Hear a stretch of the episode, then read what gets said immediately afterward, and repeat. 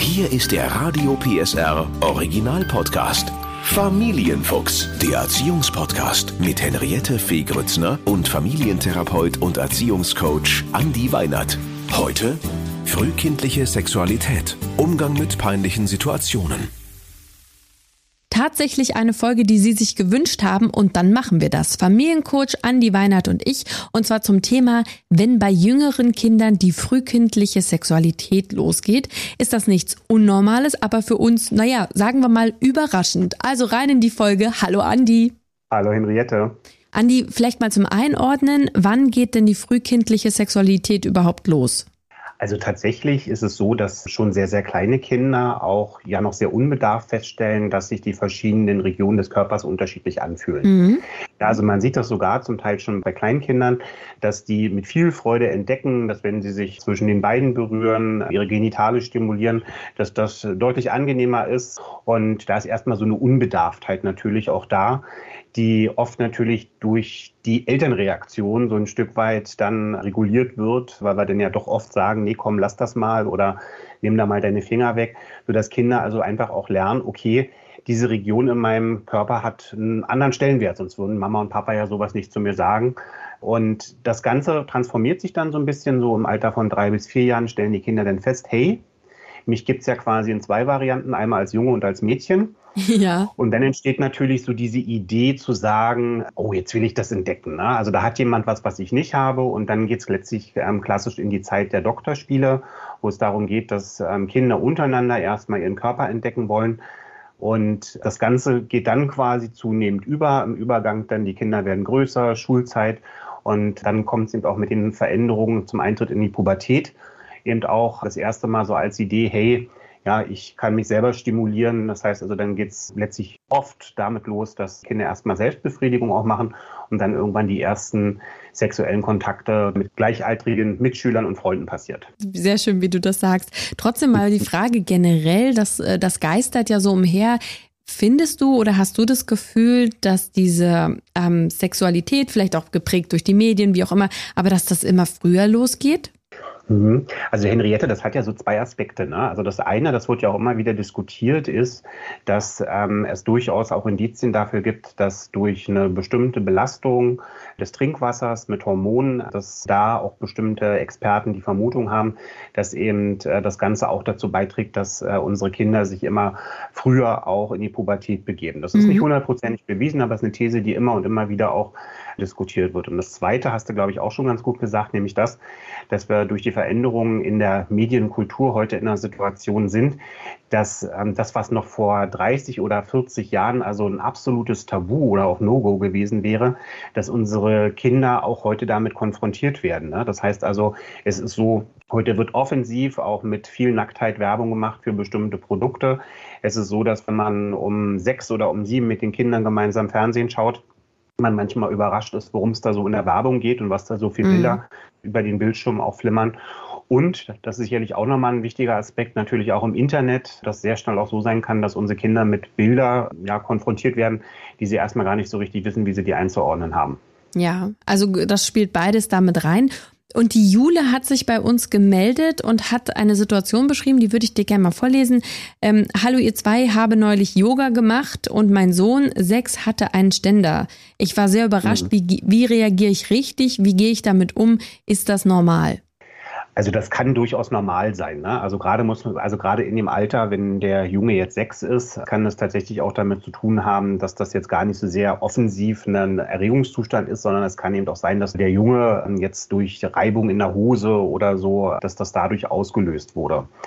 Ähm, wie geht man damit um? Aus meiner Sicht so, weil es ja auch für das Kind wichtig ist. Gerade mit sechs fängt der Junge auch an, so ein Bedürfnis nach, nach, nach Intimität auch zu entwickeln. Dem ist das dann vielleicht auch peinlich, Scham und Schuld. Mhm. Sind dann in den Kindern auch schon als Grundeigenschaft noch angelegt was man dem Kind ähm, durchaus anbieten kann, dass man das Ganze versucht, so ein bisschen locker, spielerisch aufzulösen, dass man sagt, so hoppla, ja, was ist denn da passiert? Ähm, ich würde jetzt vorschlagen, geh doch einfach mal ins Zimmer, ja, und dann fängst du vielleicht mal an, irgendwas zu spielen oder dass man dem Kind irgendwie einen Escape gibt, dass man sagt, hey, wollen wir uns vielleicht mal zusammen hinsetzen und du isst mal was oder du trinkst mal was, dass man so ein Stück weit aus der Situation rausgeht und das Ganze dann im Übergang eben so gestaltet, dass auch was immer da sozusagen das ausgelöst hat, dass man diesen Reiz wieder entfernt. Aber nicht drüber sprechen. Nicht bewusst über das, was da passiert, sprechen. Ja, weil die Kinder können es gerade im Alter von sechs auch noch gar nicht so richtig für sich selbst einordnen. Und wir wissen es ja auch nicht. Ne? Also ja. die Mutter hat vielleicht jetzt für sich einen Erklärungsansatz, dass sie sagt, hoppla, ist ja jetzt von meinen Yoga-Übungen erregt worden. Das kann man wahrscheinlich mit, mit sechs noch nicht so wirklich verifizieren, aber es können eben auch ganz viele andere Dinge sein. ja. Und auch bei Kindern gibt es Spontanerektionen, die tatsächlich rein körperlich zu erklären sind, wo man mhm. jetzt auch sagen muss, da muss es nicht mal irgendwo einen äußeren Auslöser, einen Reiz für gegeben haben. Du hast das Thema Doktorspiele vorhin schon angesprochen. Kita-Kinder, ne, wenn, wenn man sich besucht als Familien, dann gehen die ja auch mal zusammen in die Badewanne und dann spielen die an sich rum. Du hast gerade schon gesagt, das ist völlig normal, aber wie, wie gehe ich damit um? Und wann gehen Doktorspiele auch zu weit?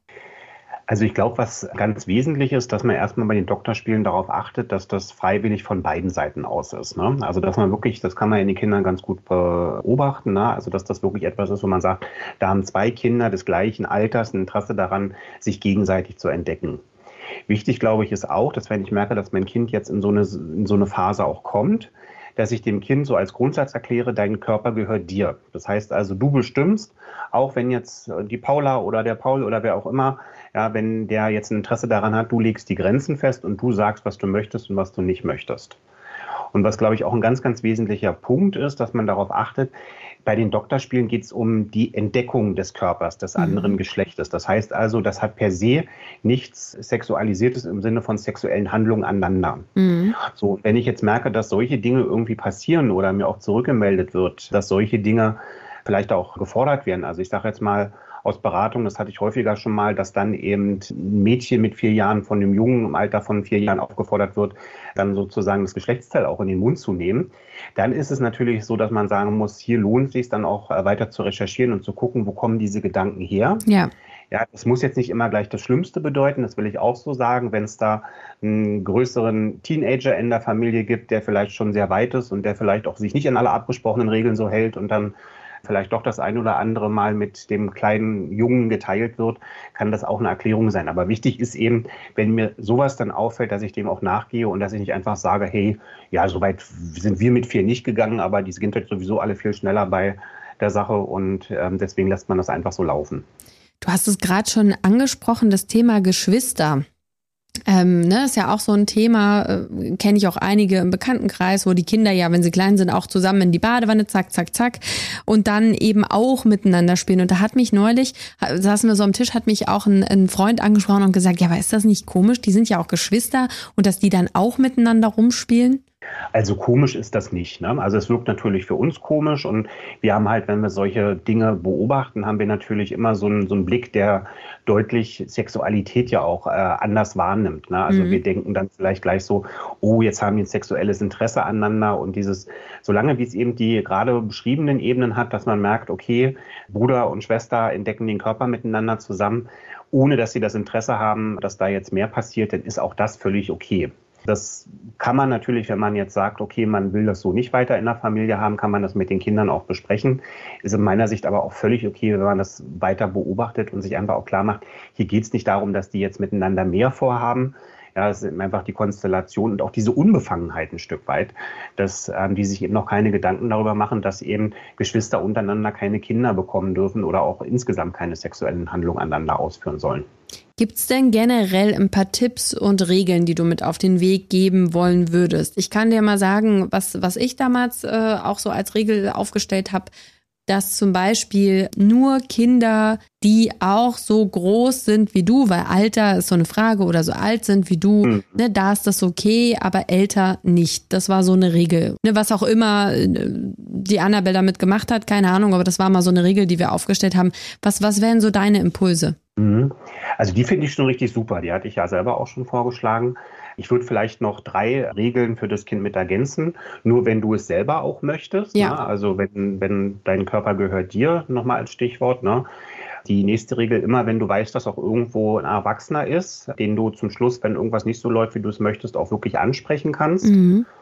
Und der, der vierte Punkt wäre dann der, nur solange du dich damit wohlfühlst, wie du auch das Gefühl hast, das ist jetzt wirklich auch schön oder du hast ein Interesse daran, wenn du merkst, dass das irgendwie ungut ist, wenn du anfängst, dich Dinge zu fragen oder ja, merkst auch, hey, hier passieren jetzt Sachen, der nimmt jetzt meine Hand und ich muss die irgendwo hinmachen und ich will das eigentlich gar nicht, dann ist auch das ähm, ja, eine Regel, wo du sagen kannst, nee, ich breche das jetzt ab und ich gehe eben zu dem Erwachsenen, von dem ich vorher geguckt habe, dass der auch wirklich da ist. Ja, ich, ich in, der, in unserer Kita, wo die Annabelle war, da wurde dieses Stopp wirklich sehr trainiert. Ne? Das, äh, dieses mhm. Stopp, hier ist meine Grenze, das möchte ich nicht. Und ich finde, das kann man auch mit den Kindern wirklich nochmal generell ganz gut üben. Die Nadine genau. hat sich auch noch dazu gemeldet und hat ähm, eine WhatsApp geschrieben, ähm, es geistern ja auch Sachen durch die Medien, vor denen gewarnt wird, die jetzt, glaube ich, auch in Berlin verboten sind. Das Ganze nennt sich Original Play.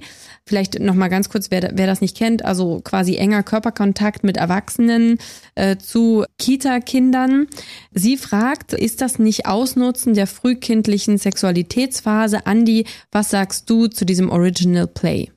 Tatsächlich ist dieses Original Player in vielerlei Hinsicht durchaus fragwürdig. Ne? Also mhm. erstmal muss man sagen, ich bin ja immer auch ein Freund davon, dass man, wenn es Belege dafür gibt, wissenschaftliche, wenn eine bestimmte Sache wissenschaftliche Grundlage hat, dann kann man ja auch sagen, okay, wäre jetzt vielleicht nicht unbedingt so mein Ansatz, äh, den Erziehungsstil, den ich wählen würde, aber das fehlt halt komplett beim Original Play. Vielleicht müssen Was wir, Andi, ich glaube, wir müssen noch mal einen Schritt zurückgehen, weil mir gerade noch mal klar ist, vielleicht haben das doch nicht alle mitgekriegt, obwohl es in den Medien war. Vielleicht sagen wir noch mal ganz kurz, was Original Play ist.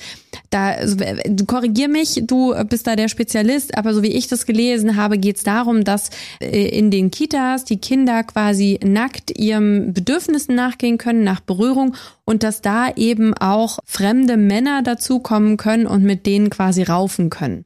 Habe ich das richtig verstanden? Also nackt müssen die nicht unbedingt sein und ich glaube, da wäre jetzt auch wirklich eine Grenze, wo man sagt, das geht so nicht. Aber es geht eben in diesem Ansatz, äh, so viel wie man ihn dann sozusagen nachvollziehen kann, geht es darum, dass man eben so als Grundausgangspunkt sagt, dass Kinder ihre Aggressionen in den aktuellen Erziehungskonzepten nicht mehr richtig ausleben können und sozusagen auch die Rolle des Erwachsenen beim interaktiven Spiel so ein Stück weit verloren geht und dass man eben sagt, der, der Erwachsene bekommt sozusagen die Rolle da als gleichberechtigter Spielpartner, so wie es, so wird es zumindest dann von den Anhängern gesagt, so wie es eben ganz natürlich auch schon seit Jahrhunderten äh, in der Menschheit üblich ist, dass man eben sagt, das versucht man sozusagen mit dieser Form wieder zu fördern. So und was dann da passiert, ist, dass eben zum Beispiel das ein Erwachsener geht in die Rolle eines Pferdes und dann sollen die Jungen oder die Mädchen sich draufsetzen auf diese Person und dann wird eben dann da so durchgeritten und dann wird das Pferd auch mal so ein bisschen äh, bricht dann eben auch aus und dann gibt es sozusagen auch Raufereien gemeinsam mit den Kindern und das ist natürlich für jemanden, der da eine, eine, hohe Sensibilität für hat, dass man sagen muss, hi, wo fängt da sozusagen ähm, die Grenze auch an, dass so ein Kind auch merkt, hier findet gerade ein sexueller Übergriff statt. Ja, und ähm, das ist, glaube ich, etwas, was aus meiner Sicht in Berlin auch zu Recht dazu geführt hat, dass man sich eben dazu entschieden hat, diese Methode auch erstmal gesetzlich zu verbieten, weil eben tatsächlich auch so diesen Ansatz, also da ist denn die Idee, dass man sich äh, als Lehrling zum Original Play ausbilden lassen kann und dann eben in den Kitas auch als ähm, ja, Pate zur Verfügung steht. Das hat alles einen komischen, komischen Beigeschmack, ja. Und ähm, Donaldson, der diese Methode sozusagen etabliert hat, der bringt da auch nicht so richtig gute Konzepte, wie, wie sowas verhindert werden kann. Und das spricht dann irgendwie ein bisschen ein Stück weit dagegen, dass man so sagen muss, wenn es da eine klare Richtlinie für gibt, wenn es da eben auch einen besseren Umgang mit den Bedenken, die aus meiner Sicht völlig nachvollziehbar sind, wenn es ähm, die sozusagen von der Anhängerschaft derjenigen geben würde, die da Original Play äh, an den Kindern praktizieren wollen, dann würde man vielleicht auch noch mal ein bisschen anders über die Methodik denken kann. Ansonsten ist das für mich tatsächlich mit einem hohen Potenzial einer möglichen Kindswohlgefährdung auch äh, versehen und deswegen kann ich der Methode auch nichts äh, Positives abgewinnen. Muss ich bin ja selten so hart und klar, aber in dem Punkt muss ich es mal leider sein. Ich würde, ich, ich kann dich da nur unterstützen. Also äh, es war ja wirklich groß in den Medien und äh, es gibt auch noch Städte, wo das nicht verboten ist, ähm, wo ich ent, entsetzterweise gelesen habe, dass die Eltern das auch gar nicht wussten. Also ich finde, wenn sowas angeboten wird in Kitas, dann sollte man davon auch informiert sein.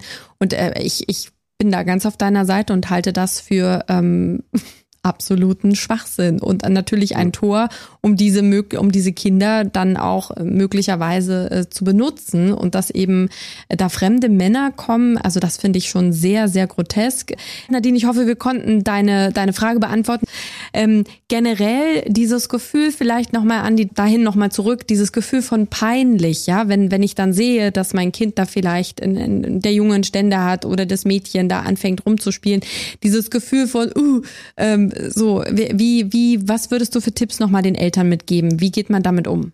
Mit innerer Gelassenheit. Ich glaube, so dieses eher, den, das sozusagen so diesen ersten Schreck in eine ähm, ne, ne, ne Freude zu verwandeln, ist, glaube ich, ein ganz guter ähm, Ansatzpunkt. Ne? Dass ich einfach sage, hey, ja, ist ja auch eine ganz lustige Anekdote, die man sich ja irgendwie mal merken kann und die man, wenn das Kind größer geworden ist, dann vielleicht auch mal erzählen kann.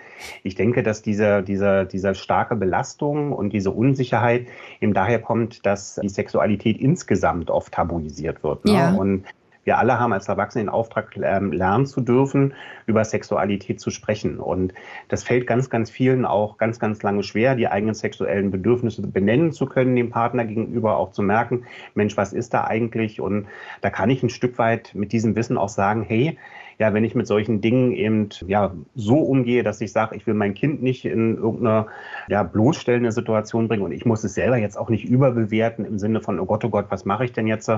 Eher zur Kenntnis nehmen, ein Lachen drüber setzen und zu sagen, die frühkindliche Sexualität, die läuft eben auch durch solche Phasen hindurch und das hat alles nichts damit zu tun, wenn die irgendwann mal in der Pubertät oder im Erwachsenenalter angekommen sind, dann sind diese Lernaufgaben abgeschlossen. Und das Schöne ist ja, dass man durch diese Phasen gehen kann und es sind ja wirklich Phasen, die sich komplett verändern. Ein Kind, was dann vielleicht äh, mit mit mit drei ähm, da vielleicht sich das erste Mal irgendwie entdeckt und mit der Freundin in der Wanne kuschelt, das äh, das wäre dem, sage ich mal, 13-jährigen Mädchen total peinlich. Ne? Also deswegen, das sind ja alles so Phasen und das vielleicht, das versuche ich mir immer zu sagen, ganz oft, dass man sagt, das ist jetzt eine neue spannende Phase Jetzt hören wir mal rein in den Familienfuchs. Da gibt's bestimmt eine Folge. Mal sehen, was Andi Weinert dazu sagt. Und dann sich wieder fühlen und sagen, ach, eigentlich ist alles ganz in Ordnung. Insofern auch für diese Folge vielen, vielen Dank, Andi. Gerne, Henriette. Der Podcast rund um Familie, Eltern, Kinder und Erziehung mit Familientherapeut und Erziehungscoach Andi Weinert. Alle Folgen hören Sie in der Mehr PSR App und überall, wo es Podcasts gibt. Familienfuchs ein Radio PSR Original Podcast. Moderation Henriette Fee Grützner. Eine Produktion von Regiocast, deutsches Radiounternehmen.